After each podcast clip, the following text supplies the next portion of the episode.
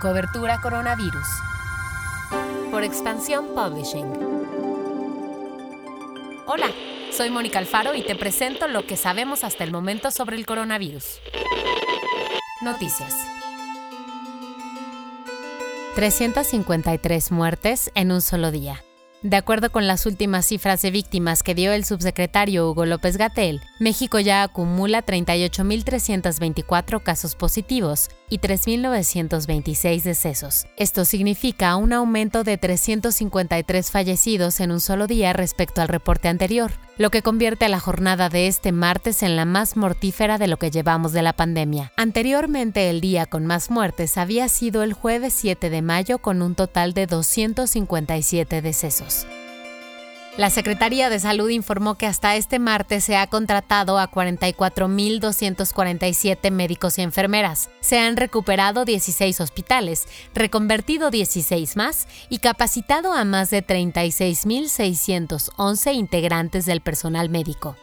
El monto de los médicos y enfermeras contratados asciende a 3.242 millones de pesos.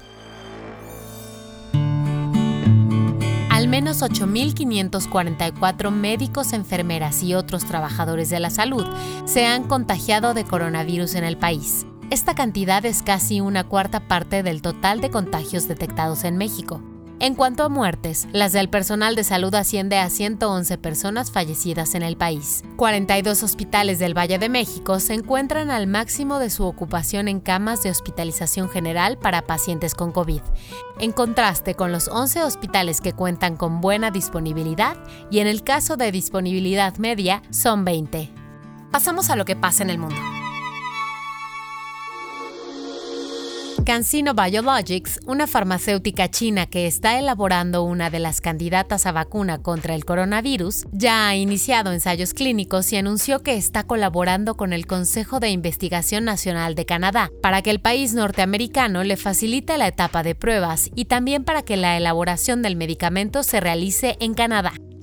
En Chile, el presidente Sebastián Piñera dijo que su país enfrentará en las próximas semanas la etapa más difícil de la pandemia. Para Chile, esta etapa llegará en un contexto en el que el sistema de salud tiene ya una alta demanda y en el que, de acuerdo a las cifras oficiales, el número de contagios se ha disparado. Respecto a esto último, las autoridades dicen que el aumento se debe a que se han realizado más pruebas que antes. De acuerdo con una investigación de la Universidad Cayetano Heredia de Perú, las alpacas podrían ser unas aliadas en la lucha contra el COVID. El estudio reveló que estos camélidos poseen anticuerpos que pueden bloquear al nuevo coronavirus. Esta investigación coincide con una realizada en Bélgica a llamas, otro camélido sudamericano.